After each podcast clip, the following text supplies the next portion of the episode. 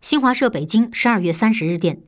经济参考报今天刊发报道，文章称，二零一九年在全球经济增速放缓、外围不确定性增大等因素影响下，日本经济增长疲态显露。日本政府不得不在临近年底时分推出三年来规模最大的经济刺激措施，以维持经济不陷入衰退轨道。